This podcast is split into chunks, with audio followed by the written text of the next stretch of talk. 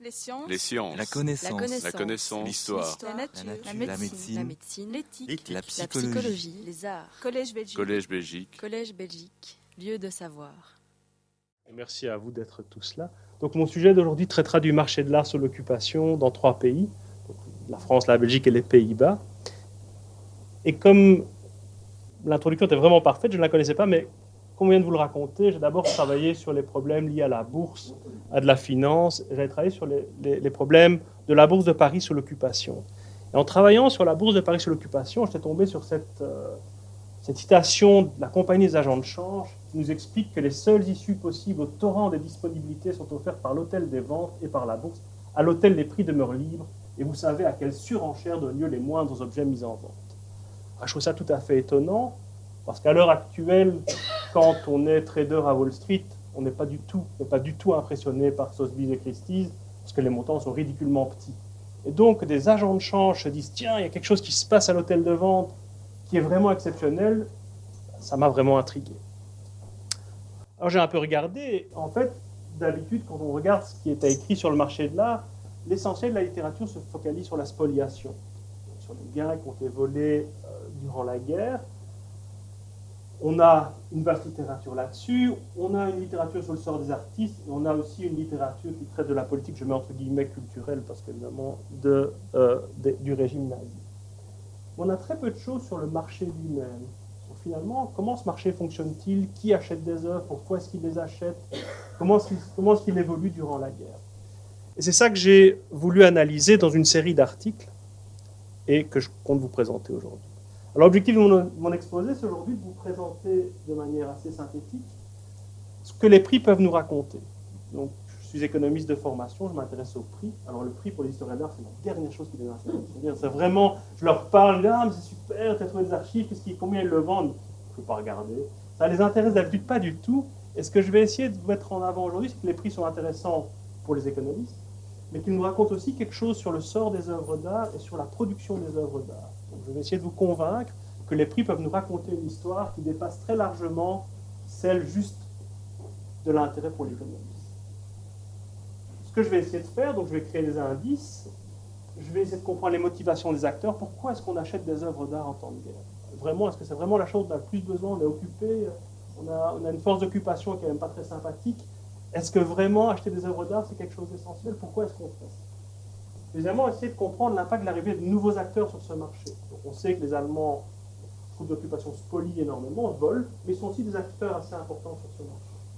Mais on va se rendre compte qu'il y a d'autres nouveaux acteurs qui arrivent que je vous présenterai au fur et à mesure. Je vais comprendre l'impact des changements sur la production artistique et puis voir comment le marché réagit à cette politique imposée par le régime nazi, donc d'œuvres dites dégénérées, comment est-ce que le prix de ces œuvres évolue durant la guerre Est-ce que vraiment les gens vont plus vouloir du tout acheter des, peintres qui sont bannis par le régime nazi ou est-ce qu'au contraire, ils vont dire qu'il faut les soutenir et je vais acheter leurs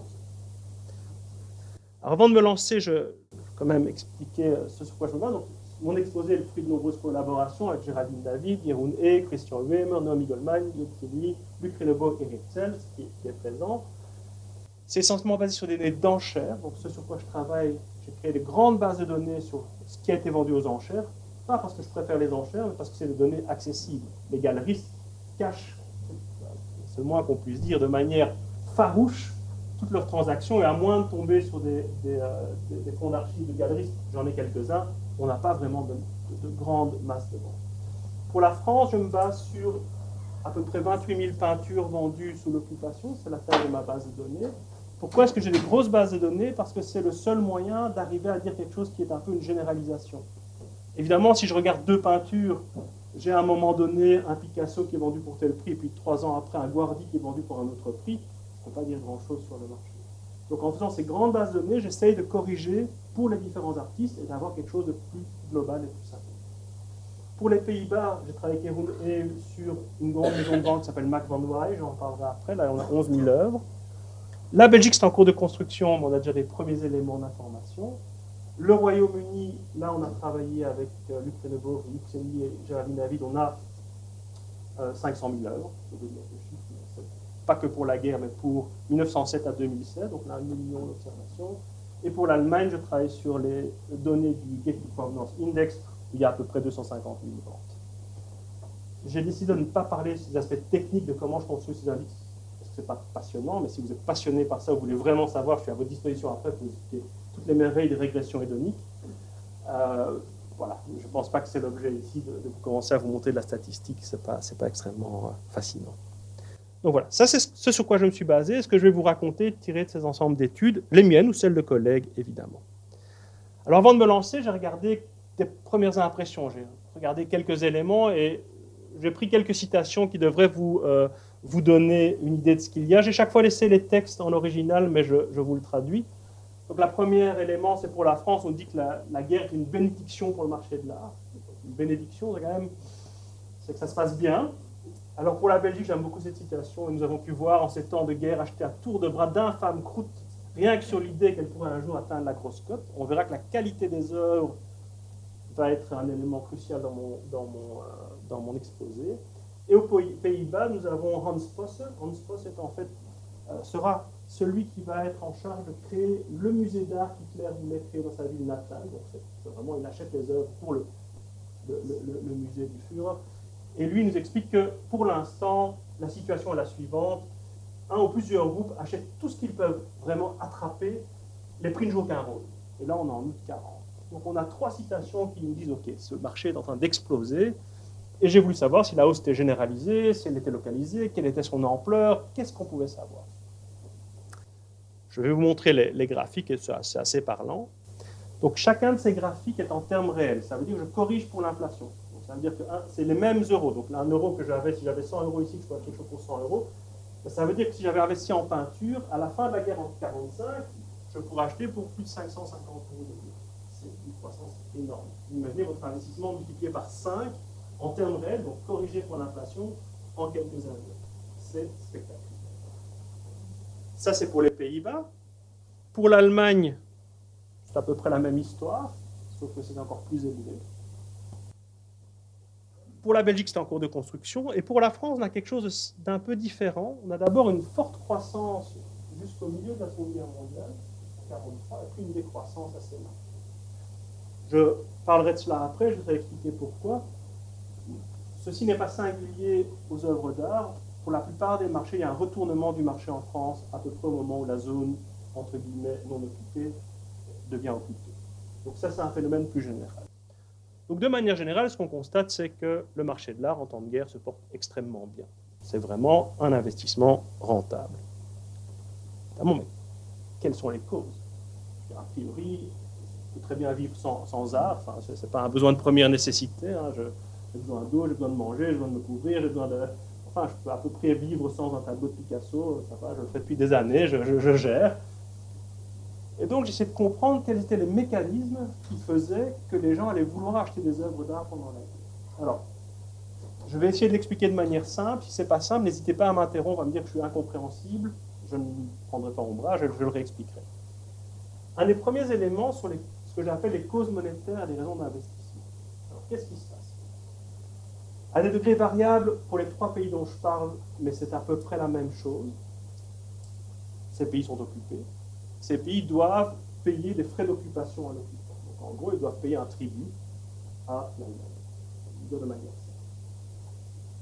Pour payer cet argent aux troupes d'occupation, je n'ai pas des masses de possibilités. Soit j'augmente les impôts, pas très populaire, déjà en temps normal, mais en temps de guerre, c'est vraiment pas très très populaire soit j'emprunte auprès du grand public, mais il faut convaincre les gens de, me prêter de l'argent. Et la Belgique occupée, est-ce que vraiment je vais avoir envie que la Belgique me, donne. Est-ce que je crois que la Belgique va me rembourser un jour? C'est peut-être un pari. Ou je fais la planche à billets. Je décide d'imprimer la monnaie et on verra bien ce qui se passe.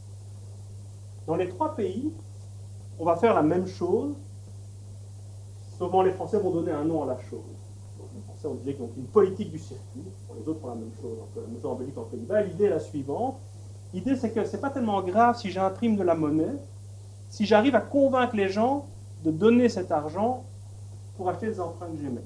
Donc l'idée est la suivante, j'imprime de la monnaie, si je fais rien, il y aura beaucoup d'inflation, mais ce que je vais faire, c'est que je vais essayer de convaincre les gens d'acheter des emprunts d'État avec cet argent qui arrive dans le marché. Ça semble compréhensible? Acheter un emprunt d'État en temps de guerre, ce n'est pas une bonne idée.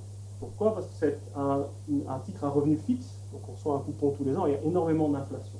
C'est quelque chose on perd son argent. Donc l'État doit trouver un moyen de vous convaincre, entre guillemets, d'acheter ces emprunts. Les moyens de vous convaincre, c'est ce qu'on va appeler de la répression financière. Vous imaginez tout de suite la manière dont on vous convainc. Ici, ce qu'ils vont faire, c'est qu'ils vont essayer de rendre toutes les autres possibilités d'investissement tout à fait vraiment non attractives. Donc qu'est-ce qu'on va faire? Il y a des investissements déjà qu'on ne peut pas faire. Vous voulez acheter des biens réels, mais il y a du rationnement, on ne peut pas l'acheter parce qu'il y a du rationnement et Du bien immobilier en temps de guerre, il faut être vraiment euh, assez courageux et espérer qu'il n'y a pas une bombe qui tombe sur votre tête. Donc voilà. Et alors, il reste les actions. sur le marché des actions, ce qui va se passer, on va avoir des législations qui vont rendre ce marché boursier de plus en plus sévère. Je vous donne plusieurs exemples. À un moment donné, aux Pays-Bas, on explique que le cours de la bourse ne peut pas dépasser le cours de la veille. Donc en gros, vous, l'avez acheté, voilà, ça reste là. Mais on a aussi interdit les dividendes. Ça devient quand même très peu intéressant. On a limité les dividendes ou interdit les dividendes et le prix ne peut pas augmenter. Donc en gros, vous touchez rien. En France, ce qu'ils vont faire, c'est qu'ils vont changer la nature des titres. Avant, les titres étaient au porteur. Donc je détenais une action, je peux la donner à quelqu'un. Des raisons d'évasion fiscale euh, bien connues, c'était très pratique sous l'occupation, on change la forme des titres et on les met, on les enregistre.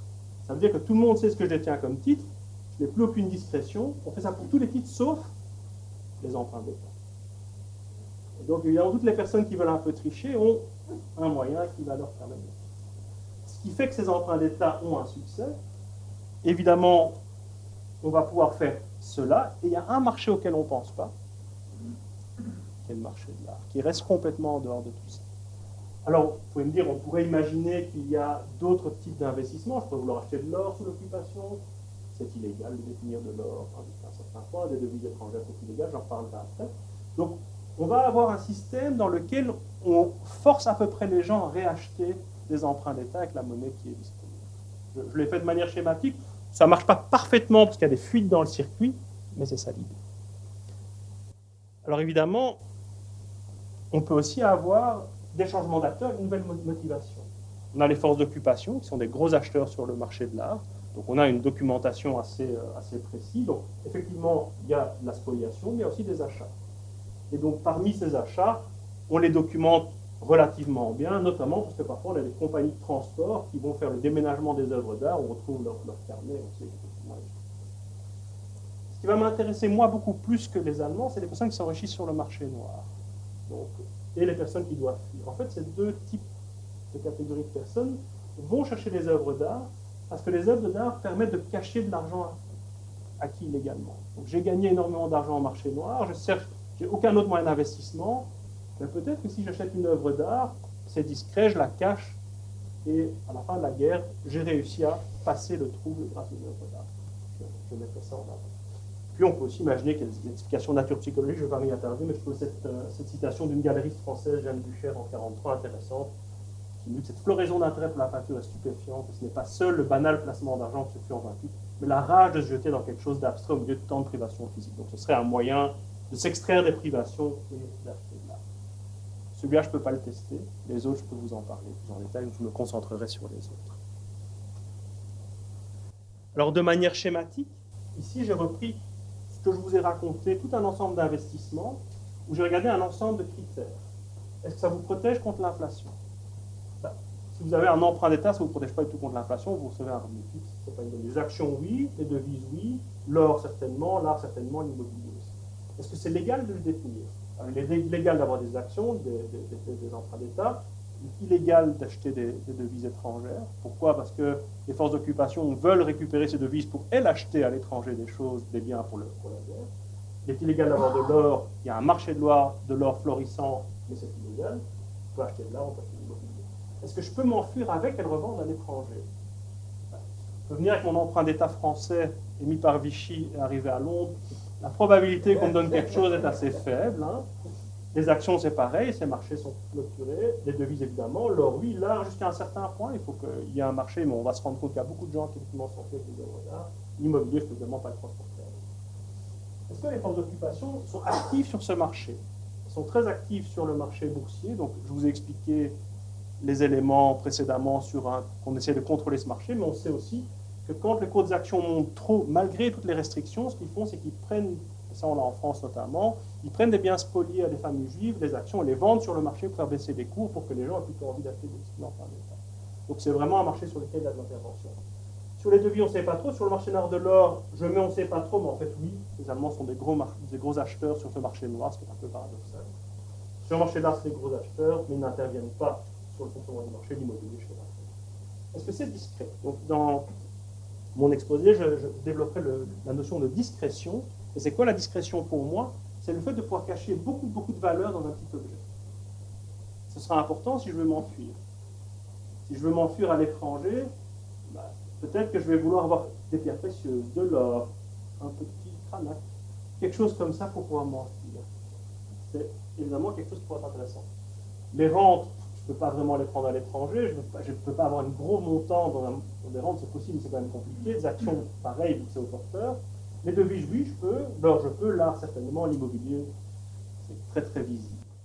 Donc, ça, ce sont les éléments que je vais développer maintenant, les uns après les autres, et essayer de vous convaincre qu'on a moyen de comprendre ce qui se passait sur ce marché. Alors l'art comme protection comme inflation, c'est assez bien documenté. On a un artiste belge, Alfred Bastien, en novembre 40, qui dit que nombreuses personnes achètent des œuvres pour se débarrasser de la monnaie. Donc en fait, on a une crainte que la monnaie perde de sa valeur à cause de l'inflation, et donc les gens disent je vais plutôt acheter des œuvres d'art. Il y a un autre élément qui est peut-être moins connu mais qui joue un rôle important, c'est ce qu'on appelle des réformes monétaires. Les réformes monétaires, c'est quoi? C'est quand on change la dénomination des billets. On dit, voilà, ce billet n'est plus valable, on va le remplacer par un nouveau billet. ces réformes monétaires impliquent une déclaration d'avoir. Vous êtes obligé d'échanger vos billets qui existent pour des nouveaux billets. Évidemment, vous êtes enrichi sur le marché noir de manière extrême. Venir avec une boîte de billets et dire non, mais j'ai ça depuis longtemps, c'est relativement peu crédible. On se rend compte durant la guerre que les gens font une distinction sur base des billets en fonction de qui les a signés. Donc les billets qui ont été signés par le gouvernement de la Banque nationale avant-guerre, en 1939, valent plus que ceux qui ont été signés pendant la guerre. Pourquoi Parce que les gens peuvent toujours dire, écoutez, je ne plus là. Ça fait des années qu'on a ce billet, il est signé depuis 1936. Et donc on a une décote des billets contemporains. Et ce qu'on constate, et ça j'ai travaillé pas mal avec, euh, avec Géraldine David sur le plan but, c'est qu'effectivement, on a une masse d'achats d'œuvres d'art avant les réformes monétaires et on les revend juste après. Donc ça fait quoi? Ça fait un pic avant et puis ça s'effondre juste après parce que tout le monde le revend. On pourrait aussi imaginer que l'art puisse être utilisé comme investissement. Alors l'art, quand je dis ça d'habitude, j'ai toujours quelqu'un dans la salle qui me dit mais non, c'est très très bien, moi j'ai investi, j'ai gagné beaucoup d'argent. De manière générale et en moyenne, donc si vous avez gagné plein d'argent d'investissement dans l'art. On a quelques fonds d'investissement d'art qui ont fait merveilleusement bien, c'est parfait. Mais en moyenne, ce n'est pas un bon investissement. en moyenne, garder le plaisir esthétique comme, euh, comme, critère de base, il y a une littérature très large, c'est faible rentabilité par rapport à ça. ce qu'il y a d'intéressant, c'est que sous l'occupation, on commence à présenter l'art comme objet d'investissement. On a par exemple, aux Pays-Bas, mais si j'ai pris un exemple, je pourrais en prendre d'autres, le Télégraphe qui nous explique, que, un article sur le marché de l'art comme l'art comme investissement on a dans, la presse hollandaise un ancien de extra large presse. Vraiment, investissez, les prix sont bas, venez acheter de l'art. Et en France, de nouveau, Jeanne Bucher, dans, sa galerie, nous explique que, comme il est probable que je ne pourrais envoyer cette somme, je propose d'acheter un braque ou un gris, de les conserver. L'argent sera mieux placé dans un tableau. Donc on a vraiment l'art comme objet d'investissement durant la guerre, qui vraiment prend une caractéristique tout à fait différente. Donc ici, vous avez, j'aime beaucoup ce, donc on a vraiment les gens, vous allez chaque fois, ça ne peut-être pas très le montant augmente à chaque fois. Alors évidemment, je vous ai montré l'évolution euh, de l'indice sur le marché de l'art, mais peut-être qu'en fait, ce n'est pas terrible. Peut-être que les autres actifs sont beaucoup mieux. Et donc, je me suis intéressé à une comparaison avec d'autres actifs. Donc, j'ai euh, pris ici, donc vous avez un graphe qui est un peu difficile à lire, mais je peux vous le raconter assez rapidement. Qu'est-ce que j'ai comparé? Le marché de l'art, le marché de l'art, les œuvres les plus liquides, c'est où il y a beaucoup de, ventes de certains artistes. Donc, si je fais une œuvre d'art, la probabilité qu'elle soit très très cotée ou qu'il y ait beaucoup de Kim sterling sur le marché de l'art est à peu près nulle, je vous le garantis. Je ne suis pas l'artiste de la famille. Par contre, on a des œuvres qui sont beaucoup plus liquides. Donc, j'ai fait un indice pour les œuvres de peintres plus connus et un indice plus général. J'ai pris les devises. Comment est-ce que j'ai le cours des devises alors que c'est illégal là tout le paradoxe, c'est que c'est illégal d'acheter des devises, il y a un marché noir des devises, il y a un marché noir de l'or, mais les Allemands monitorent ce marché. Donc en fait, ils collectent les prix. Ils ont même des stratégies d'achat sur le marché de l'or. Ils disent c'est mieux d'acheter le, lundi parce qu'alors les gens qui ont fait de la contrebande arrivent avec tout cet or sur le marché, les cours sont plus bas. Donc c'est vraiment un, truc assez bizarre. J'ai pris euh, des, obligations, des actions et des timbres de collection. Je reviendrai sur les timbres de collection après, ils vont m'intéresser pour autre chose. En gros, on a quelque chose de complètement fou, c'est que le marché de l'art bat tous les investissements, dans toutes les dimensions. Et ça, je peux chercher euh, dans toute la littérature sur le marché de l'art comme investissement, le marché de l'art ne gagne jamais par rapport aux autres. D'habitude, il est, euh, il est moins, plus risqué et moins, et moins rentable. Donc on a vraiment quelque chose d'exceptionnel sous l'occupation. Alors je vous ai parlé du marché noir et des achats. Et ces nouveaux acteurs sont intéressants parce qu'on a en France notamment, on a les contemporains qui sont des habitués du marché de l'art et qui nous disent, on a des gens assez peu sophistiqués qui achètent des choses sur le marché. En gros, ils, nous expliquent qu'ils achètent des croûtes. Hein on a un, ouvrage de Marcel Aimé qui s'appelle Uranus. Dans Uranus, l'un des personnages euh, principaux est Mongla. Mongla, c'est un marchand de vin, il n'est pas, pas, très sympathique, vraiment, il a toutes des caractéristiques assez peu. Et il déteste la peinture, mais il achète des renoirs parce qu'il ne sait pas quoi faire de son argent. Et donc c'est vraiment une pièce qui enfin une, œuvre qui paraît quelques années après-guerre. Hein. Donc vraiment les contemporains vous en parlent. Et puis j'ai une citation que j'aime beaucoup qui est, euh, qui est de Milo en 43 nous explique que le fermier enrichi qui permet au tableau, style calendrier du Touring Club, vous imaginez bien qu'on n'est pas en train de parler d'une œuvre d'art, d'atteindre des enchères dignes d'une citation dans la presse ne mérite que le petit sourire goguenard du connaisseur. Dans deux ou trois ans, le même fermier voudra revendre son tableau, la spéculation sur le beurre étant plus lucrative, et il s'indignera de ne même pas trouver un seul amateur. Donc on a à la fois cette augmentation des prix, mais en plus, on constate chez les contemporains qu'il y a quelque chose qui se passe sur le marché, qu'on a des gens qui n'y connaissent rien, qui achètent à peu près de tout et de n'importe quoi. Alors, une de mes théories, c'est que ces acteurs du marché noir ont intérêt pour l'art essentiellement dans le but de cacher des profits illicites. Donc, ce qu'ils veulent faire, c'est cacher des choses. On a aussi des gens qui veulent fuir le pays, qui ont intérêt à aussi cacher de la valeur. Et donc, évidemment, si vous voulez fuir la France en mettant de l'argent dans un tableau, c'est mieux de prendre un petit cranac qu'un Wirtz. Hein. je veux dire, euh, vous, avez, euh, vous, avez, une logique assez, assez forte là-dedans. De manière assez singulière, chaque fois qu'on parle de réfugiés qui arrivent à l'étranger, que ce soit d'abord en zone libre, par zone non occupée ou à l'étranger, très souvent dit et cette personne est venue avec un petit, un c'est chaque fois la caractéristique un petit tableau. Chaque fois la taille joue un rôle, assez logiquement. Évidemment, quel est l'intérêt d'investir dans l'art pour m'enfuir ben, Si je me fais arrêter par un douanier euh, ou un gendarme un peu, un peu bas de plafond, il va reconnaître des pièces d'or, ça, il n'y a aucun problème, il va reconnaître des devises. La probabilité qu'il reconnaisse un tableau de valeur est déjà beaucoup plus faible. Donc, c'est aussi cet intérêt-là, c'est qu'il faut être connaisseur pour se rendre compte que ça a de la valeur. Donc, dans les deux cas, toutes les œuvres ne sont pas sur le même pied d'égalité. Ce que vous allez vouloir, si vous voulez dissimuler des montants importants dans des petites œuvres de qualité, vous avez intérêt à acheter plutôt des petites œuvres. Et donc, ce que j'ai voulu faire, je me dis, mais finalement, s'il y a une demande pour ces biens discrets, les petites peintures, faciles à cacher, devraient avoir une dynamique de prix différente des grandes peintures. Donc je me suis dit, tiens, finalement, est-ce que les prix des petites œuvres d'art, ça bouge comme les prix des grandes œuvres d'art? Si ma théorie est correcte, bah, les petites œuvres d'art, ça devrait attirer beaucoup de gens quand le marché noir est très actif. Parce que ça, c'est le moment où les gens veulent acheter des choses pour, euh, euh, cacher l'argent. Et je travaille sur le marché français. Fuir la France, c'est encore possible. Alors, le marché noir en France est une drôle d'histoire. Au début, les forces d'occupation sont des grands acheteurs du marché noir. Ils ne font pas de répression du tout. Pourquoi Parce qu'ils se disent, en payant, je vais avoir des biens que sinon les gens cacheraient. Et comme payer n'est pas un gros problème, vu qu'ils ont demandé ces frais d'occupation massifs, c'est plus facile d'acheter sur le marché noir. À partir de 1943, ils se rendent compte que ce marché noir sert aussi à alimenter la résistance et que ça devient un vrai problème. Donc là, ils commencent vraiment à faire de la répression. Mais jusqu'en mi-42, début 43, le marché noir est relativement toléré. Fuir la France, c'est pas très simple je dirais que jusqu'à peu près l'invasion de la zone non occupée, quitter la France est encore envisageable. Une fois que cette zone est occupée par les, Allemands, la frontière suisse se ferme, ça devient extrêmement difficile de fuir le pays. Et donc, ce que j'ai voulu faire, c'est de comparer la dynamique des prix des petites œuvres et des grandes œuvres. Ce que j'ai fait, c'est que j'ai pris les 25% les plus petites, les 25% les plus grandes, et j'ai refait des indices. Qu'est-ce que ça nous raconte? Vous avez en bleu les petites œuvres, en rouge les grandes œuvres. on voit qu'effectivement, la dynamique de prix des petites œuvres est beaucoup plus forte que celle des grandes œuvres.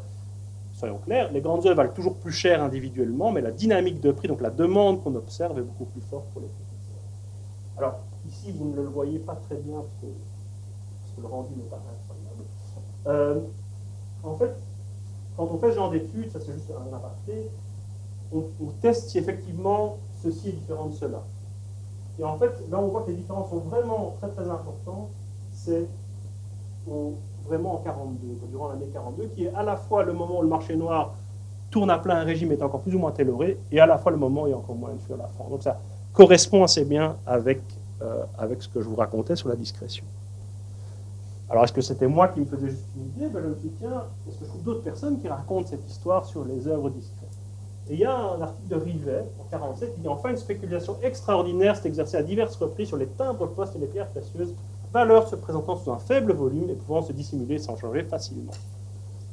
Alors, trouver des données sur les pierres précieuses sous l'occupation, j'ai essayé, ça, j'ai pas réussi. C'est extrêmement difficile. Par contre, les timbres de collection, c'est assez facile on a des catalogues de timbres, et à l'époque, ces catalogues de timbres sont tels que la maison qui les édite s'engage à acheter ou à vendre les timbres au prix qui est mentionné. Alors, je me suis amusé à collecter les catalogues Thiaude de l'époque et à constituer un indice du marché des timbres de collection.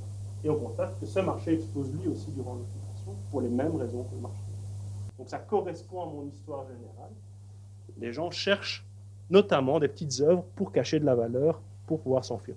Je reviens avec le douanier idiot avant qu'il reconnaisse le timbre spécial. Ça, c'est encore plus dur, je pense. Alors évidemment, la croissance des prix fait que, et là je viens sur la partie plus histoire de l'art, fait que ça, on a un intérêt à produire des fausses œuvres ou trafiquer des signatures. Les prix augmentent.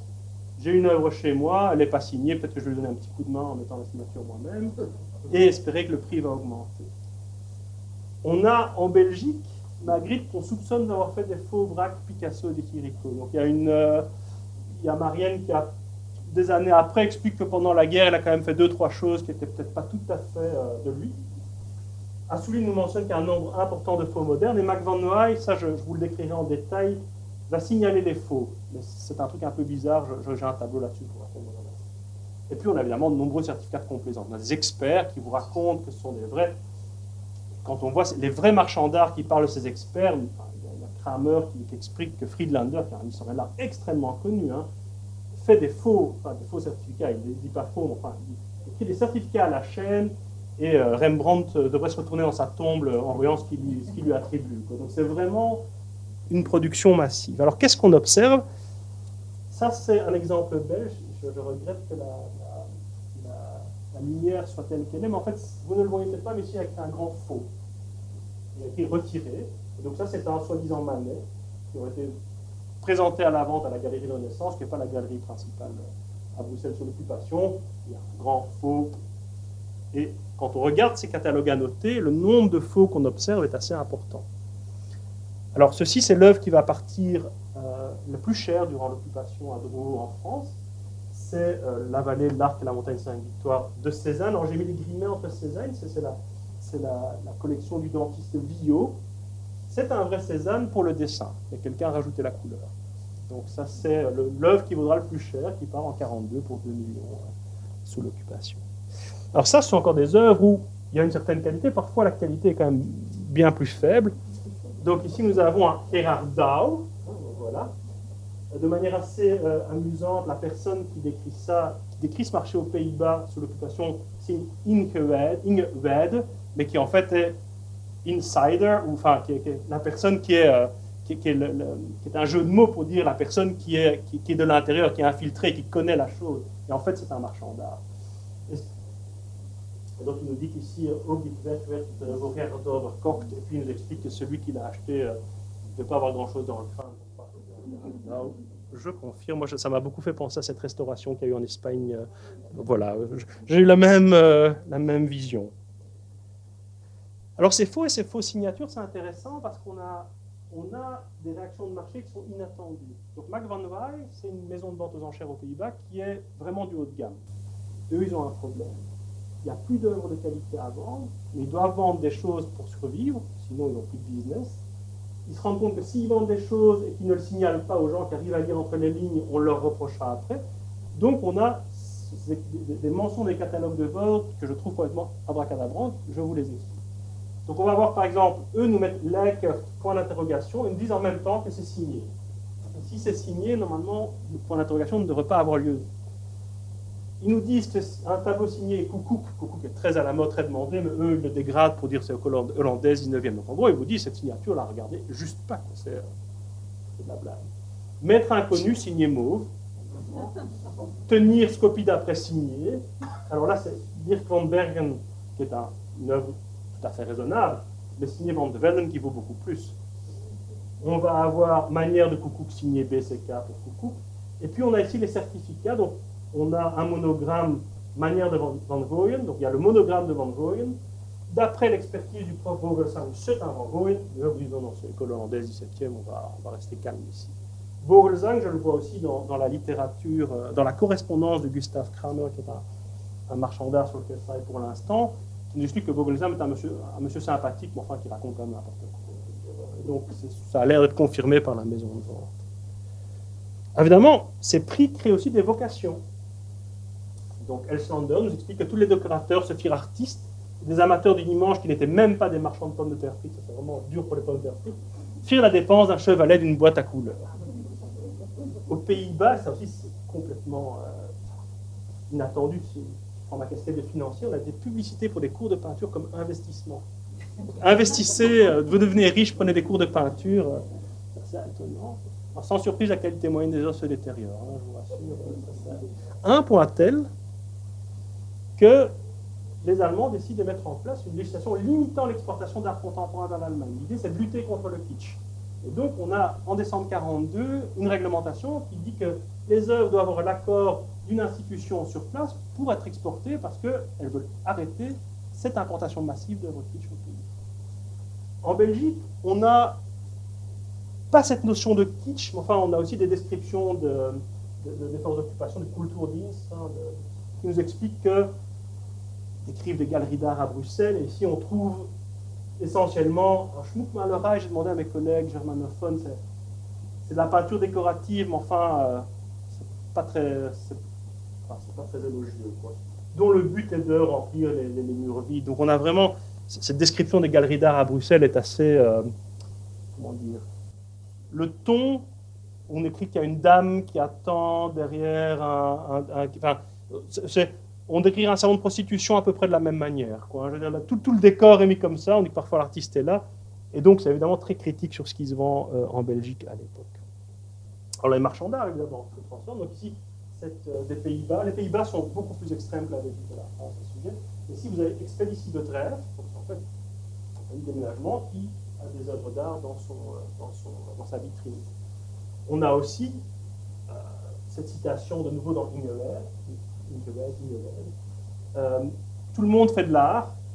Le boulanger m'a ce matin demandé fièrement, euh, m'a présenté ce matin fièrement un, Gabriel, qui est un, artiste, qui est évidemment un, faux total. Donc on va avoir le boulanger, vous achetez votre pain le matin, il plus de pain de toute façon, on va vous offrir un Gabriel si vous voulez. Les marchands de tabac se transforment aussi en marchands d'art. En France, on a, à ma connaissance, pas quelque chose aussi extrême, en Belgique non plus, mais aux Pays-Bas, ça se développe énormément. Par contre, ce qu'on a, c'est qu'on a une nette augmentation du nombre de galeries. En France, assez bien documenté dans l'article de Maupéou Saint-Raymond. Il regarde le botin de commerce, il regarde le nombre de galeries qui sont listées. Donc ça, c'est assez intéressant. Aux Pays-Bas, Ironé a aussi fait ça. En Belgique, ça c'est le travail que je fais avec euh, Géraldine David, Goldman et Herzels. On commence à voir effectivement qu'il y a pas mal de galeries qui apparaissent qui sont en La situation est beaucoup plus complexe qu'il n'y paraît. Donc on a l'impression que ce marché de l'art explose, que tout le monde devrait s'enrichir. Et le paradoxe, c'est que ceux qui ont du mal à profiter de ce boom, ce sont les vrais marchands d'art. Parce qu'eux essayent de regarder la qualité. Et donc, on a des correspondances, je travaille sur celle de Gustav Kramer, qui, est aux Pays-Bas, qui explique, à des correspondants allemands que ces prix sont, dépassent l'entendement, mais surtout que ce sont des œuvres de mauvaise qualité qui partent très cher et que lui cherche des œuvres de qualité. Gustav Kramer, c'est quelqu'un qui, va, qui, va, arriver à suivre, c'est en fait un marchand d'art juif qui est repéré par les Allemands, les Allemands savent où il habite, ils savent qui il est, qui va survivre à la guerre, parce qu'il arrive à trouver des œuvres de qualité qu'il redonne aux Allemands pour le musée d'Hitler à Nice. Donc c'est vraiment, sa correspondance est fascinante, et donc c'est vraiment euh, un personnage sur lequel je travaille qui est vraiment intéressant, mais qui lui est contraint d'amener de la qualité, évidemment, parce que sa survie en dépend. Alors, quid du type d'œuvre Pour l'instant, je vous ai montré toutes les œuvres en vrac. Je vous ai montré la qualité la qualité, mais je ne les ai pas distinguées. En fait, dans les marchés, ce sont des marchés très différents. Les Pays-Bas, c'est essentiellement un marché important pour les maîtres anciens, donc ce qui attire évidemment euh, les, forces d'occupation. Et d'habitude, dans leur, dans leur vente enchères, distinguent les maîtres anciens, les maîtres modernes et romantiques. Il y a très peu de choses qui dépassent le milieu du 19e siècle chez McGonagall. C'est vraiment assez courant. Il y a très peu d'avant-garde. Le pays d'avant-garde, c'est la France. La France, vous allez vraiment avoir des œuvres d'avant-garde qui viennent aux enchères à vous. Vous allez avoir des Matisse, vous allez avoir vraiment tout ce, ce vous pouvez imaginer. Et la Belgique, comme toujours, c'est un petit pays avec des frontières poreuses et, euh, où il y a facilement moyen de trafiquer, donc c'est une plateforme. C'est sans doute le pays le plus compliqué de tous, parce que ça sert de, courroie de transmission entre tous les pays. A trois grands marchés, hein, Pays-Bas, France, Allemagne, et tout transite. Et arriver à comprendre le rôle de la Belgique, c'est vraiment un, challenge. Alors je vais d'abord vous montrer l'évolution pour les Pays-Bas, c'est pas ce qui m'intéresse plus, mais j'aimerais surtout discuter de l'art dégénéré. Donc aux Pays-Bas, ce qu'on constate, c'est que ce qui, va, ce qui va avoir la plus forte croissance, c'est les maîtres romantiques. Ce qui est le plus demandé, c'est les maîtres anciens, mais le problème qu'il y a, c'est qu'on ne trouve plus d'œuvres de qualité. Donc la dynamique de prix fait qu'on n'arrive plus à trouver des maîtres anciens de qualité, donc graduellement, ben, on n'arrive pas à, suivre le rythme. Mais ce qui, moi, m'a intéressé pour la France, c'est le lien entre l'art et nazisme.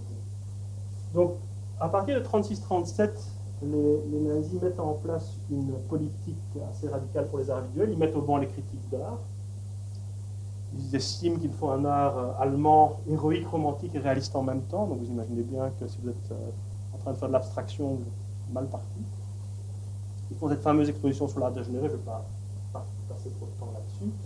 Et puis après 38, ils distinguent les œuvres dégénérées qu'ils peuvent vendre à l'étranger. Donc on a tous ce paradoxe, ils disent que c'est horrible, ça vaut rien, enfin, c'est quand même de les revendre. Hein et celles qui trouvent inutiles et qui détruisent. Donc il y a un, exercice euh, pour la, caserne des pompiers euh, à Berlin qui, est de voir combien de temps il leur faut pour éteindre un incendie qu'ils ont à bon.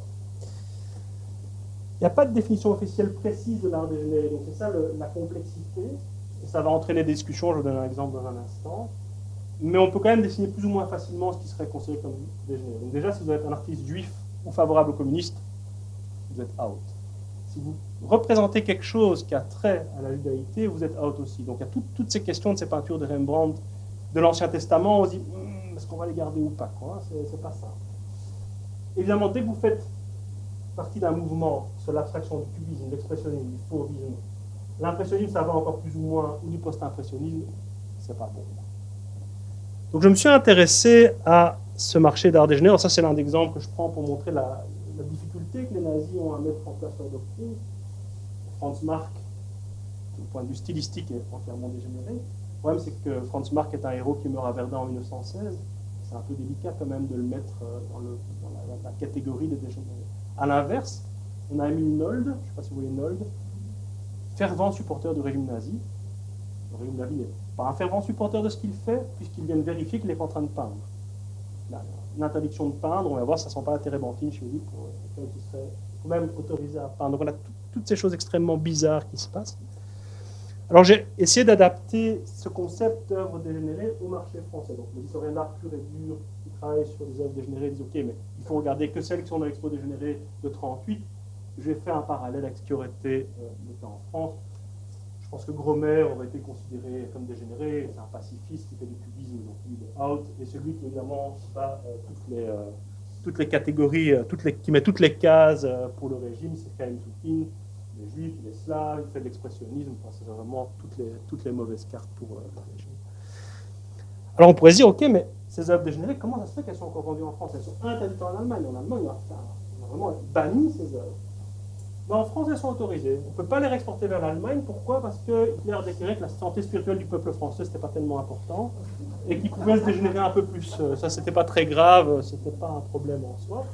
On a quelques destructions d'œuvres, notamment au jeu de paume en 1943, mais de manière générale, ces œuvres sont vendues sans aucun problème sur les marchés.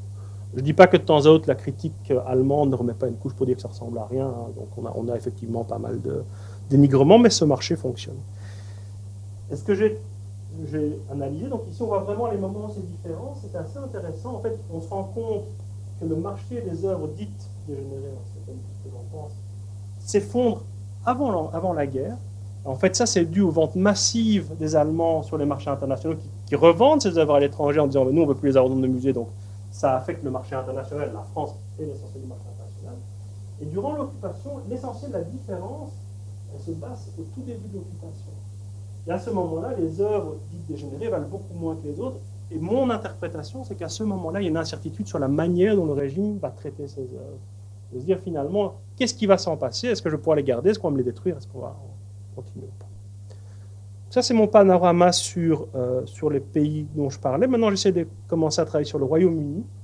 On a une dynamique de prix très différente. On a un afflux de réfugiés. Donc là, je retrouve les personnes que j'ai quittées d'un côté, je retrouve de l'autre. C'est un pays qui est isolé par rapport au reste du monde. Le marché britannique, en 40-45, c'est aussi pas du tout un marché d'avant-garde. C'est essentiellement des œuvres britanniques, 19e au maximum. Si je vois 5-6 œuvres de, de, peintres d'avant-garde sur une année, c'est beaucoup. C'est vraiment un marché très insulaire. Et on va avoir une, une, dynamique de prix assez différente parce qu'on commence à avoir un crash du marché jusqu'au début de 42 et seulement à ce moment-là une reprise, mais qui n'est en rien comparable à ce que vous allez avoir euh, dans les pays occupés. Enfin, les prix ici, je pars un indice 100 en 37, je vais arriver à 140 en, en 47, ça n'a rien à voir avec ce qui se passe. Alors, j'ai aucune idée du temps, mais j'arrive à, peu de choses près à l'issue de mon exposé. Je ne résiste pas euh, à la tentation de vous montrer une des raisons qui fait que le marché britannique, euh, au début, fonctionne assez mal. Donc, vous avez ici Christie's en 41, qui a, reçu une bombe, enfin plusieurs bombes qui, ont détruit une partie des archives. Évidemment, quand vous avez des biens fragiles comme des œuvres d'art, qu'il y a des bombardements intensifs, ce qui est le cas de l'Angleterre au début du conflit, ça a évidemment un impact sur le marché. Voilà, mon exposé, bah, l'objectif, c'est de vous montrer l'évolution des prix. J'espère vous avoir convaincu que les prix peuvent nous raconter quelque chose, c'est pas juste euh, une fascination d'économiste. De manière générale, dans cette forte croissance des prix qui n'est pas forcément intuitive, on n'imagine pas, ça a des implications sur le marché de l'art. On a une augmentation assez flagrante du nombre de faux. Je me demande ce qui est, advenu de toutes ces, œuvres qui ont été créées, enfin, la création de spécialistes en art ce qui est intéressant, c'est cette motivation de rechercher des œuvres d'art pour cacher de la richesse. Ça, c'est vraiment quelque chose d'intéressant. Et, voilà, ça s'inscrit dans un, projet de livre que je suis en train d'essayer de faire où je vais essayer de rajouter l'Allemagne, le Royaume-Uni et les États-Unis. L'Allemagne, les données, on les a. Le Royaume-Uni, on les a maintenant. Les États-Unis, j'ai des photos et il faut que je trouve une bonne arme pour les encoder, ce qui est encore une autre histoire. Je vous remercie de votre attention.